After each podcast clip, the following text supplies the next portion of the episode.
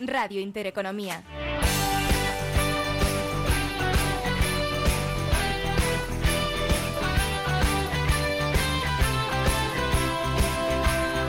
Las 4 y 28 minutos de la tarde, ya tenemos prácticamente hecha la foto del día en los mercados. Vamos ahora con la opinión. Saludamos a Gonzalo Sánchez, es gestor de renta variable Iberia en GESConsul.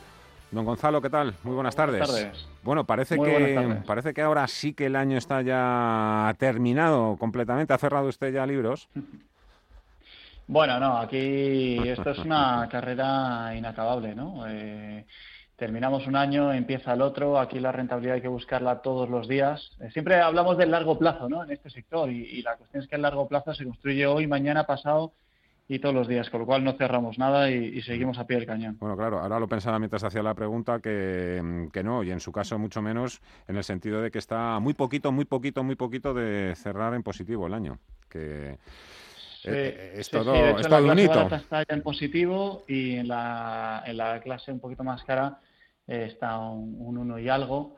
Voy recortando con el, día de hoy. Bueno, pues ya queda, ya queda menos para cerrar en positivo un año que ha sido realmente complicado. ¿no? desde luego, ahí esta primera, segunda posición, la verdad es que disputan ustedes también con otra, con otra casa, con la que vi, me vi ayer precisamente y hablamos también de ustedes, ¿no? Eh, eran los compañeros de Metagestión, ustedes y eh, ah, con su limita gestión, que son un poquito ahí los que van en primer lugar este año en gestión activa, renta variable española. ¿Por qué cree usted que, le ha ido también eh, las cosas? ¿Por qué cree usted que ha podido un poco con todo o lo va a hacer?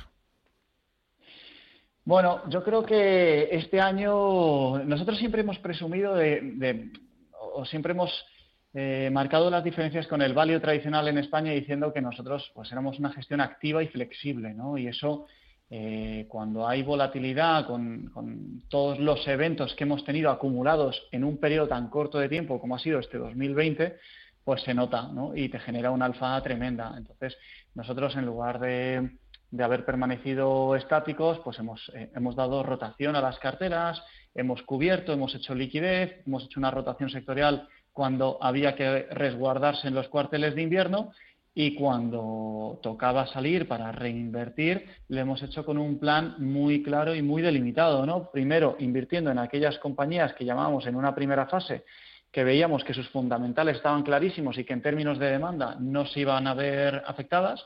Eh, lo hemos encontrado muchas oportunidades en el sector farmacéutico, en el sector eléctrico, en el sector de la alimentación y en un segundo paso, eh, a medida que íbamos teniendo un poquito más de claridad en el mercado, pues hemos ido derivando las inversiones a cositas un poquito más cíclicas, como puede ser el papel, los bancos, los automóviles, ¿no? Y, yo creo que, nos ha funcionado muy bien la estrategia.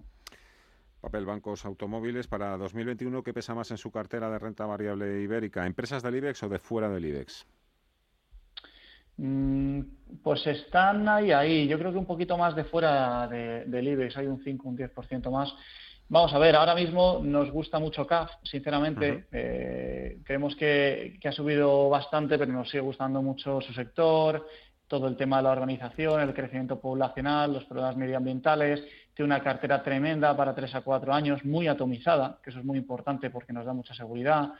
Una mejora de márgenes que está en proceso, recuperación de ventas en V clarísimamente gracias al acuerdo alcanzado con los trabajadores, que es eh, síntoma de una alineación de intereses. Nos gusta Navigator también porque la celulosa está gozando un proceso de mejora muy claro eh, de la mano de su principal demandante, que es China, y esperamos que la fibra comience un proceso alcista eh, que vaya a dejar a los fabricantes de papel no integrados fuera de la ecuación y Navigator, que es el líder, eh, entre otras cosas porque está integrado y porque es el líder en márgenes y en, y en, capacidades, lo va a dejar como el jugador mejor posicionado de Europa, ¿no? Nos gusta Ferrovial también mucho, más ahora con la vacuna. Antes sin la vacuna nos gustaba un poquito más SACIR por ese modelo de activos libres de, riesgo de demanda. Ferrovial yo creo que con la vacuna hay que tener en cuenta que los activos que tiene son de una calidad tremenda, van a volver los tráficos, van a poder fijar precios y creo que en un activo como es, eh, pues por ejemplo, la 407, que es la mitad de su valoración, es un activo al 2096 o 98, eh, pues esto del coronavirus va a quedar con el tiempo como una gota de agua en un río, ¿no? Va, eh, en términos de valoración, quiero decir, va, a representar muy poco.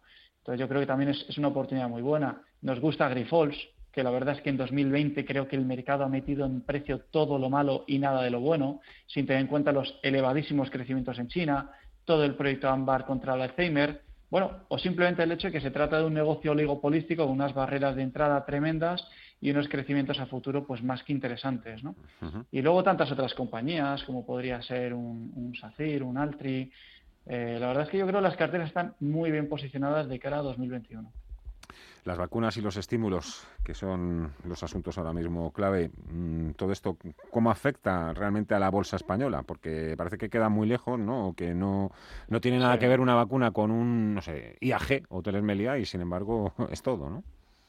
Sí, totalmente, totalmente. Yo creo que es el gran catalizador, ¿no? Eh, entre otras cosas, eh, permite a la reincorporación, eh, la reincorporación a las carteras de los sectores que antes estaban defenestrados literalmente por la escasa visibilidad de sus resultados a falta de una vacuna, ¿no?